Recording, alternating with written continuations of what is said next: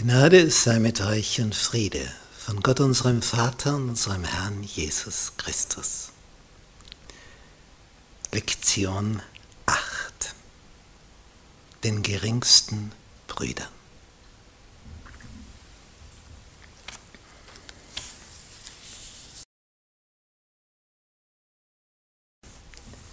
Einführung zur Bergpredigt.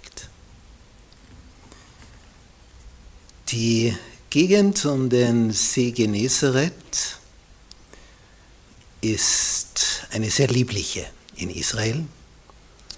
Der See liegt 200 Meter unter dem Meeresspiegel. Geografisch nennt man so etwas eine Depression. Es gibt es also nicht nur im psychischen, sondern auch in der Landschaft. Wenn etwas tiefer liegt als das Meer. Das Tote Meer liegt dann noch einmal 200 Meter tiefer.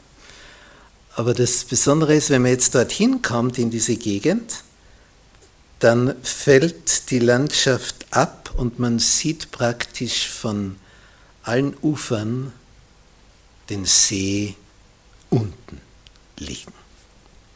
Also von allen Küstenbereichen, wenn man ein bisschen weiter weg ist. Und man kann also den ganzen See wunderbar überblicken so von oben herab, weil er unten liegt. Und es sind überall Berghänge, die hinaufgehen, manchmal direkt neben dem See, manchmal ein bisschen weiter weg. Und an einem dieser Berghänge im Norden des Sees hält Jesus diese Predigt in der Gegend von Bethsaida. Und hier ist gewissermaßen im Matthäusevangelium zusammengefasst, wie er das Ganze sieht. Und er bringt immer wieder, unser Heiland, Beispiele. In Matthäus Kapitel 5 lesen wir ab Vers 12, wo er hier etwas Besonderes klar macht. Seid fröhlich und getrost. Es wird euch im Himmel reichlich belohnt werden. Wem sagt er das? Im Vers davor, selig seid ihr, wenn euch die Menschen um meinetwillen schmähen und verfolgen und reden allerlei Übles gegen euch wenn sie damit lügen. Uns geht es normalerweise so, wenn jemand über uns Lügen erzählt, unseren Ruf schädigt, uns, also durch das, was da an Bösem lügnerisch verbreitet wird, uns klein machen möchte, da sagt Jesus, seid fröhlich und getrost. Die normale Reaktion, dem zahle ich sein. Hat einen Pfeil rübergeschossen, kriegt er mindestens zwei zurück von mir. Und hier seid fröhlich und getrost. Wenn die jetzt Übles über euch verbreiten und es stimmt nicht, wo ist das Problem? Ja eben, es stimmt ja nicht. Und Jesus sagt, ja, wenn es eh nicht stimmt. Ja, aber die Leute denken vielleicht, ja, was ist das Problem?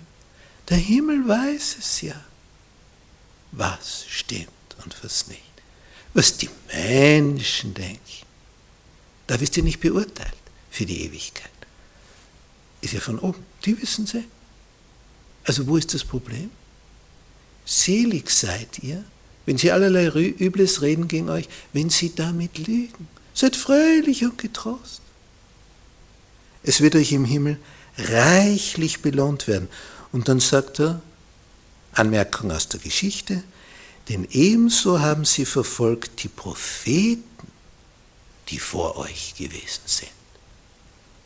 Also eine Ehre. Ein Jeremia wurde als Lügner bezeichnet. Na ja, dann. Wenn sie dich auch als Lügner bezeichnen, dann bist du in der Reihenfolge der Propheten. Wenn sie damit lügen, lügen mit ihrer Bezeichnung von dir als Lüge. Jesus wurde auch als Lügner bezeichnet. Also gefragt wurde, ich beschwöre dich, vom Hohepriester angesprochen, bei dem lebendigen Gott, stellt ihn unter Eid, dass du uns sagest, ob du der Sohn Gottes bist. Und Jesus sagt, du sagst es. Und der zerreißt seine Kleider, was er nie hätte dürfen, und sagt, habt ihr die Gotteslästerung gehört? Das heißt, du bist ein Lügner, Jesus. Du hast gesagt, du bist der Messias, obwohl du es nicht bist. Er wird also der Lüge bezichtigt. Und Jesus sagt uns, seid fröhlich und getrost. Das haben schon andere vor euch erlebt. Auch er selbst. Böses durch Gutes überwinden.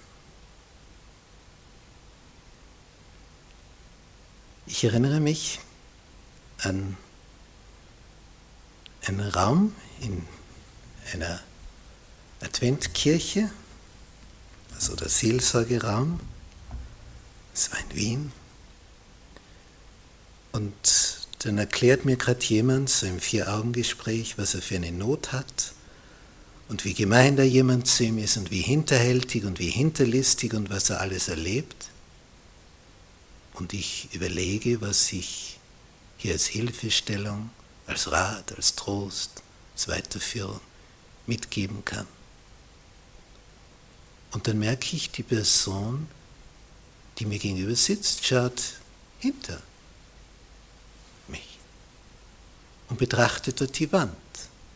Dann drehe ich mich um, ah ja, da hängt ein Plakat. Und auf dem Plakat stand oben, überwinde das Böse mit Gutem. Und was sagt diese Person, die da gerade ihre ganze Not schildert? Ah, jetzt weiß ich, was ich tun muss. Ich hätte doch gar kein Wort gesagt. Das Wort Gottes war sichtbar geworden. Überwinde das Böse mit Gutem. Das ist das Thema von diesem Tagesabschnitt. Und der Abschnitt aus der Bergpredigt, der hier angeführt ist, wo Jesus sagt, ihr habt gehört, Auge um Auge, Zahn um Zahn, ich aber sage euch, dass ihr nicht widerstreben sollt dem Übel, sondern wenn dich jemand auf deine rechte Backe schlägt, dem biete die andere auch da. Und jemand, wenn jemand mit dir rechten will und dir deinen Rock nehmen, dem lass auch den Mantel. Und wenn dich jemand nötigt, eine Meile mitzugehen, so geh mit ihm zwei. Gib dem, der dich bittet, und wende dich nicht ab von dem, der etwas von dir borgen will. Das ist steil. Jesus greift das aus dem Leben heraus. Und wir haben das bis heute noch Auge um Auge, Zahn um Zahn. Nicht, wenn dir jemand einen Zahn ausschlägt und du gehst dann zu Gericht, so muss er dir diesen Zahn bezahlen. Zahn um Zahn. Schmerzensgeld. Eins zu eins. Und Rache ist, wenn dann eins zu zwei zurückkommt. Der schlagt mir einen Zahn aus, schlage ich ihm zwei aus. Das ist so unser Naturell. Die Elemente, die hier Jesus einführt, sind ganz andere. Es konnte sein, dass so ein römischer Soldat sich einen israelitischen Bauern herholt und sagt, so, du trägst jetzt mein Gepäck dort und dorthin. Und das geschah dann unter Fluchen und, und Verwünschungen, also für den jetzt da was tragen muss. Aber stell dir vor, so ein römischer Soldat, er lebt jetzt wie so ein Jude zu ihm sagt, ja gerne, soll ich es noch weitertragen? Das haut den um. Ich erinnere mich, wir wohnten in einem Wohnblock, also mehrere Stockwerke, viele Wohnungen. Und direkt oberhalb von uns war eine Familie, als wir dort neu einzogen, ich habe sie im Stiegenhaus getroffen, habe freundlich gegrüßt und die haben finster geschaut. Das ist die Hausfrau, die Mutter. Ich habe mir gedacht, ja, ich habe ja eigentlich noch nichts getan, ich bin ja gerade erst angekommen. Und ich wohne unterhalb von ihr. Sie trampelt auf mir herum, zumindest auf der Decke, nicht ich oberhalb von ihr. Und nächstes Mal habe ich wieder freundlich gegrüßt und sie hat wieder finster geschaut und kein Wort gesagt. Und ich war verblüfft. Was ist da los? Ich bin neu, wir haben noch keinen Streit gehabt, gar nichts. Wieso ist die so, so wie sie ist? Muss enorme Probleme haben in ihrer Seele. Nun ja, ich habe fortgesetzt, sie freundlich gegrüßt und sie hat fortgesetzt, finster geschaut und nicht geantwortet. Und irgendwann dachte ich mir, wie lange die das wohl durchsteht, so zu handeln. Ich stehe es durch. Solange ich dort wohne, werde ich sie freundlich grüßen. Eines Tages bekamen wir, es war so im Herbst, einen Korb voller herrlicher, frischer Weintrauben geschenkt. Ganzen Korb voll. Also es war eine Pracht, allein das nur anzuschauen und der Duft. Und dann kommt mir eine Idee. Wir hatten zwei kleine Mädchen, haben einen kleinen Korb hergerichtet, einen Teil da hineingegeben und haben sie dort hinaufgeschickt zu dieser Nachbarin oberhalb von uns. Die haben angeläutet und haben den Korb übergeben mit den Weintrauben. Was war die Folge? Von dem Tag an, noch bevor ich die Frau grüßen konnte, hat sie freundlich gegrüßt. Es hat eine Weile gebraucht. Aber dann hatten wir ihr Herz gewonnen. Diese kleine Geste. Und das ist es, was Jesus letztlich beabsichtigt. Gewinne das Herz von deinem Feind. Und was dann in Römer 12 steht, so wirst du glühende Kohlen auf sein Haupt sammeln. Das klingt ja nicht gerade gut, nicht? Das ist ja heiß. Aber glühende Kohlen sind ein Bild für den Heiligen Geist. Wenn wir Unfreundlichkeit mit Freundlichkeit erwidern, kann der Geist Gottes an diesem Menschen wirken. Überwinde das Böse mit Gutem. Das ist Jesu Botschaft.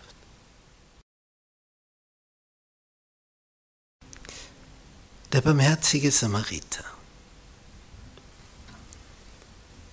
In den Zeiten von Jesus, als er hier auf Erden war, war es so, dass das Gebiet von Israel in drei Teile geteilt war. Im Norden Galiläa, in der Mitte Samaria und im Süden Juda. Und der mittlere Teil war der verachtetste.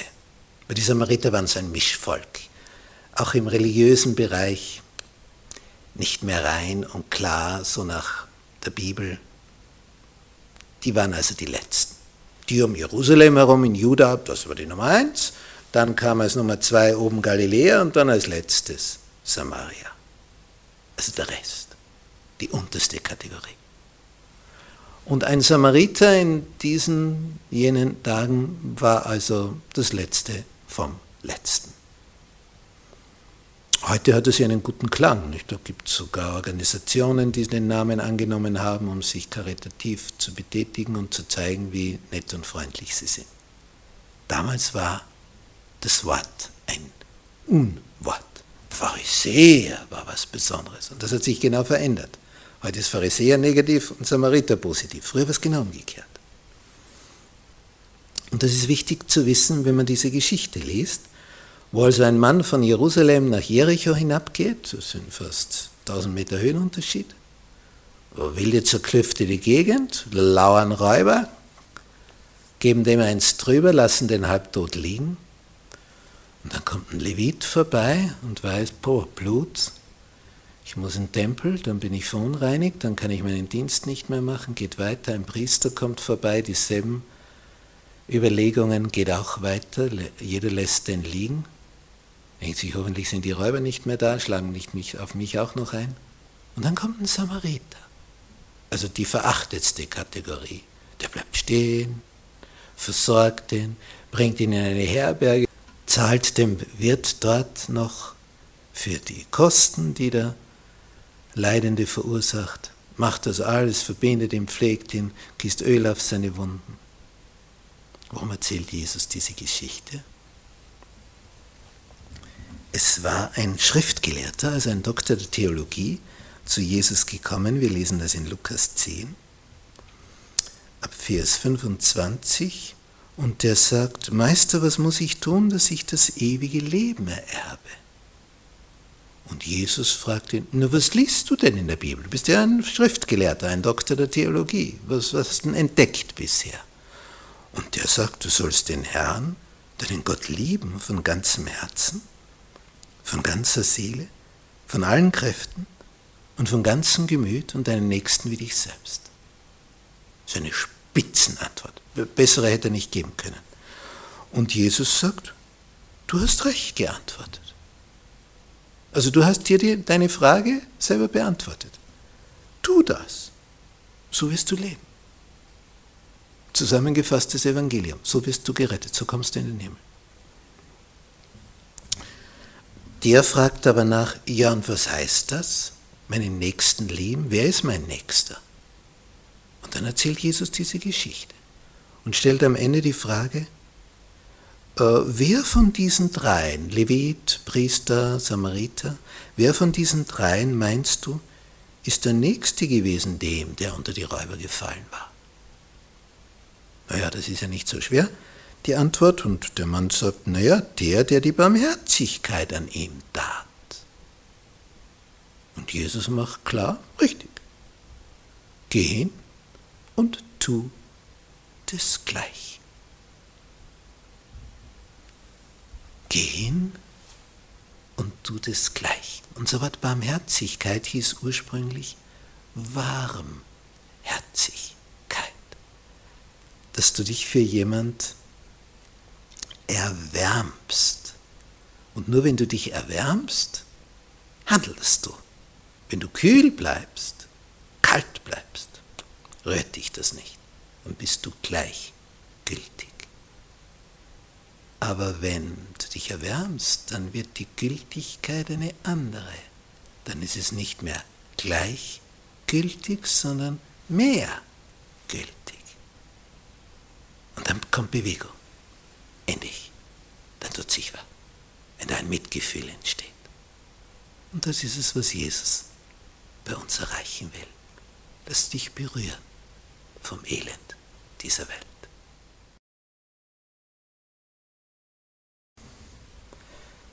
Der reiche Mann und Lazarus. Es wird erzählt hier über die Pharisäer im Lukas-Evangelium Kapitel 16. Das alles hörten die Pharisäer, die waren geldgierig. Also mehr Reichtum, mehr, mehr. Und da werden sicher viele in unserer Gesellschaft wiederfinden.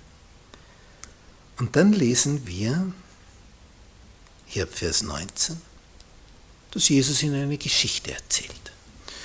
Es war aber ein reicher Mann, der kleidete sich in Purpur und kostbares Leinen. Das ist das teuerste vom teuersten, was so die Könige haben. Und er lebte alle Tage herrlich und in Freuden. Luxus pur. So wie viele von uns heute. Es war aber ein Armer mit Namen Lazarus, der lag vor seiner Tür voll von Geschwüren. Arm ist er und krank ist er. Und er begehrte sich zu sättigen mit dem, was von des reichen Tisch fiel, also die Brosamen, die Brösel. Also der Abfall. Dazu kamen auch die Hunde und leckten seine Geschwüre. Da muss man sich so vorstellen, was das heißt. Das, sind also die, das ist die Ausgangsposition. Der Gegensatz, der Kontrast könnte größer nicht sein. Arm und krank, reich und gesund. Tja, der Arme starb. Und der Reiche starb auch. Jeder stirbt einmal. Außer denen, die Jesu Wiederkunft erleben. Lebendig. Nun, Und jetzt erzählt Jesus die Geschichte so, wie sie dort im Judentum erzählt wurde. Der eine ist in Abrahams Schoß, denn das war so die gängige Meinung, und der andere, nämlich der arme Lazarus, war in Abrahams Schoß, und der Reiche leidet Qual, dort, wo er sich jetzt befindet. Und er leidet Pein. So hat man die Geschichte erzählt. Und Jesus nimmt sie, diese Geschichte. Und der Reiche dem es jetzt so schlecht geht im Jenseits, der bittet jetzt Abraham und sagt, bitte, sende Lazarus in meines Vaters Haus. Ich habe noch Brüder, die, die leben noch, dass die äh, ihren, ihr Lebensstil ändern. Und Abraham sagt, sie haben Mose und die Propheten, die sollen sie hören. Also es gibt die Bibel. Da steht alles drin. Er sagt, nein, Vater Abraham, sondern wenn einer von den Toten zu ihnen ginge, dann, dann würden sie Buße tun. Die, die wissen nicht, was sie erwartet. Ich weiß es jetzt. Und was sagt der Abraham? Hören Sie Mose und die Propheten nicht, so werden Sie sich auch nicht überzeugen lassen, wenn jemand von den Toten auferstünde. Und das Besondere ist, wie heißt der Arme, der da gesendet werden soll? Lazarus. Und Jesus hat dann tatsächlich einen Lazarus von den Toten auferweckt. Und was war die Reaktion vom Hohen Rat, als ihnen das mitgeteilt wurde? Dass Jesus einen, der schon vier Tage im Grab lag, in der Grabeshöhle, eingewickelt, einbalsamiert, dass dieser von den Toten auferstanden war. Durch Jesu Macht.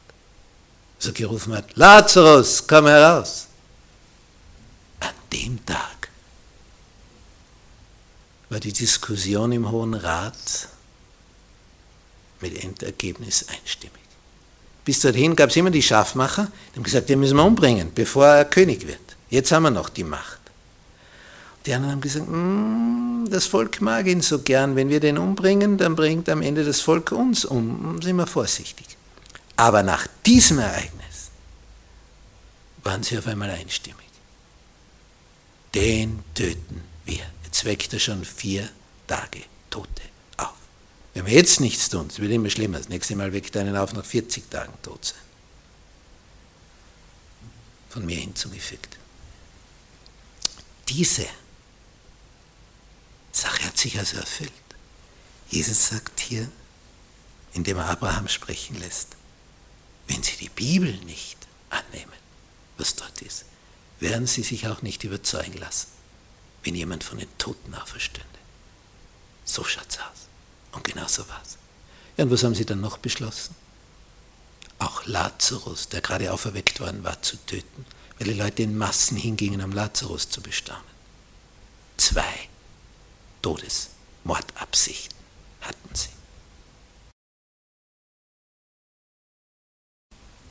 Die geringsten der Brüder.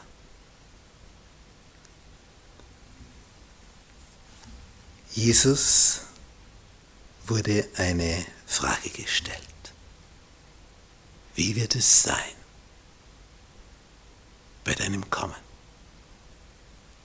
vor dem Untergang dieser Welt? Und die Antwort wird sehr ausführlich von Jesus und wir haben sie in Matthäus 24 und 25 wiedergegeben. Und da bringt Jesus in Kapitel 25 eine Geschichte, wie es dann sein wird beim Weltgericht. In Matthäus 25 ab Vers 31, wenn aber der Menschensohn kommen wird, in seiner Herrlichkeit und alle Engel mit ihm, dann wird er sitzen auf dem Thron seiner Herrlichkeit. Und alle Völker werden vor ihm versammelt werden. Und er wird sie voneinander scheiden, wie ein Hirt die Schafe von den Böcken scheidet. Das eine hier, andere da. Und die auf der richtigen Seite stehen, zu denen sagt er, kommt her, ihr Gesegneten meines Vaters. Ererbt das Reich, das euch bereitet ist vom Anbeginn der Welt.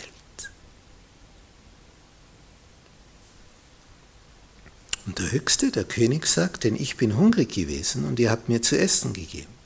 Ich bin durstig gewesen und ihr habt mir zu trinken gegeben. Ich bin ein Fremder gewesen und ihr habt mich aufgenommen. Ich bin nackt gewesen, ihr habt mich gekleidet, ich bin krank gewesen, ihr habt mich besucht, ich bin im Gefängnis gewesen, ihr seid zu mir gekommen. Und die sagen dann, na, wir können uns nicht erinnern, dass wir dich je gesehen hätten. Wir haben das alles nicht gemacht. Und dann kommt dieser überraschende Satz. Was ihr getan habt, einem von diesen, meinen geringsten Brüdern, das habt ihr mir getan. Das ist die Überraschungsbombe, die da platzt.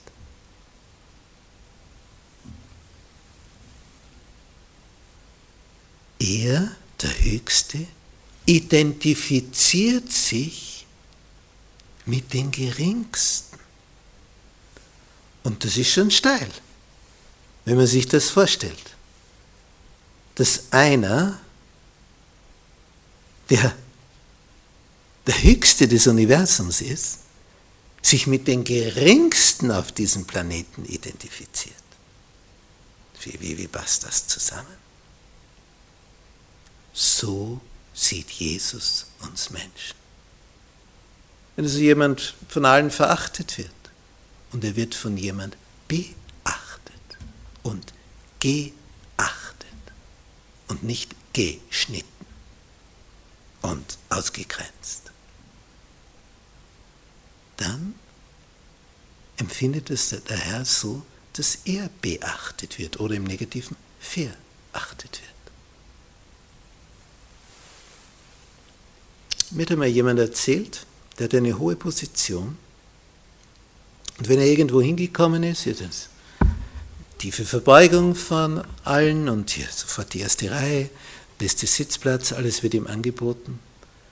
Und ja, es war recht angenehm, nicht? Du bist geehrt, du bist beachtet, geachtet, du bist jemand, bist eine Persönlichkeit. Tja, und irgendwann, die Jahre vergehen, wirst du Pensionist, Rentner. Ja, und dann hast du diese Position natürlich nicht mehr. Denn Rentner, das ist eine Klasse. Egal, was du vorher warst, das sind jetzt alle Rentner. Eine Ebene. Und er kommt halt, wie halt früher auch, dort und dahin. Und dann merkt er, wird nicht beachtet. Aber ein anderer, der jetzt ein Nachfolger, der, der, der wird jetzt hofiert. Und dem wird der Sitzplatz angeboten. Ihn sieht man gar nicht als Rentner. Das war schwer zu schlucken, schwer zu verdauen. Denn auf einmal hat er gemerkt, das war ja nicht mich, den sie beachtet haben.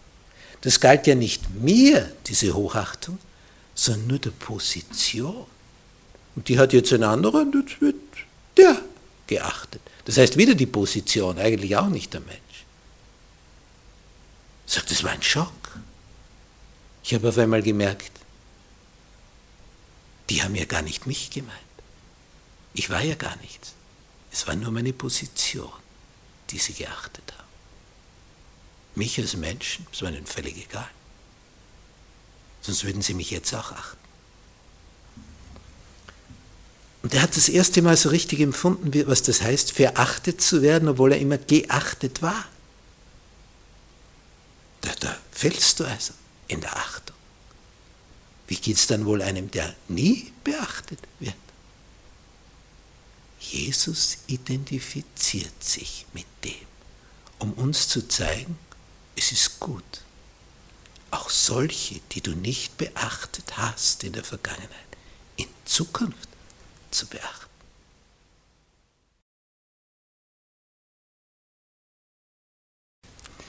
Zusammenfassung.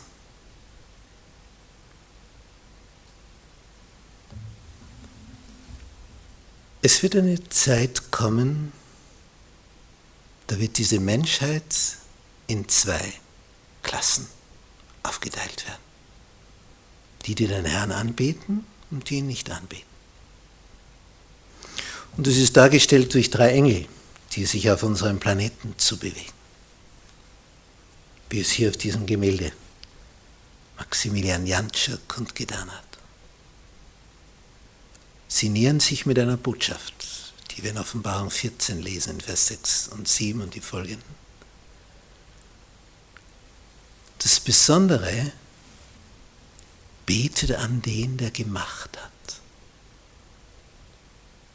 Betet an den, der diesen Planeten, die Lebewesen drauf, die Menschen gemacht hat. Wenn wir jetzt Menschen verachten, das ist ja niemand, der ist ja armselig, der hat nichts, kann nichts, weiß nichts, ist nichts, Fremder, Witwe, Weise, was immer wie das zur Zeit Jesu auch schon war,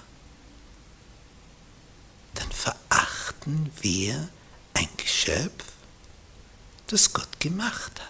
Und damit verachten wir den Schöpfer. Und das wollte Jesus klarstellen. Anbetung des Schöpfers geschieht auch dadurch, dass du die Geringsten in der Gesellschaft beachtest und nicht verachtest. Und das hat dir sonst noch keiner gesagt bis zu dem Zeitpunkt. Außer den Propheten, die wieder von Jesus instruiert worden waren. Das kehrt also alle Werte um. Anbetung geschieht einerseits dadurch, dass man sagt, ja, du bist der Schöpfer, du hast das alles gemacht. Und Anbetung des Schöpfers geschieht auch dadurch, dass wir den Schöpfer in den Geschöpfen ehren, indem wir sie achten und beachten. Und dieses Beachten hat einmal damit zu tun, wie wir ihnen begegnen, ob das so von oben herab ist, wer bin ich, wer könnte ich erst sein und was bist du für ein kleiner Wicht? Das wäre nicht die ideale Haltung. Und das andere, wenn man sieht, boah, der braucht ja Hilfe, der weiß sich ja selber überhaupt nicht zu helfen. Ich habe die Fähigkeit, das Wissen, Talente, ich bräuchte eigentlich nur, ja, was geht mich das an? Und da sagt Jesus, ich bin der, um uns aufmerksam zu machen. Wenn du dem hilfst, ist es so, wie wenn du Jesus geholfen hättest. Und das ist der König, oder? Der König aller Könige, der Herr aller Herren.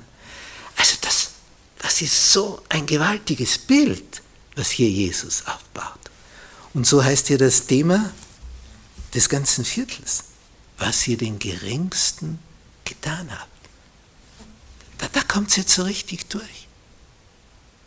Das ist es. Der Herr möchte etwas klarstellen. Ihr habt, den, ihr habt es mir getan. Und das können wir nie genug beachten, diesen Hinweis Jesu. Der unbedeutendste ist einer, mit dem sich Jesus identifiziert, weil er möchte, dass wir jeden Menschen unter dem Blickpunkt sehen, wie er ihn sieht.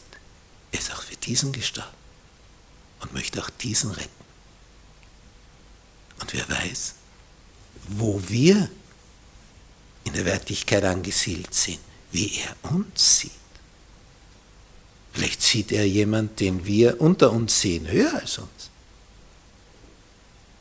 Es ist immer gut, nicht auf unsere Mitmenschen loszugehen, weder mit Worten noch mit bösen Taten, sondern sie ihm mit den Augen Jesu zu betrachten. Das ist immer richtig, kann nie verkehrt sein. Wohl uns, wenn wir so handeln.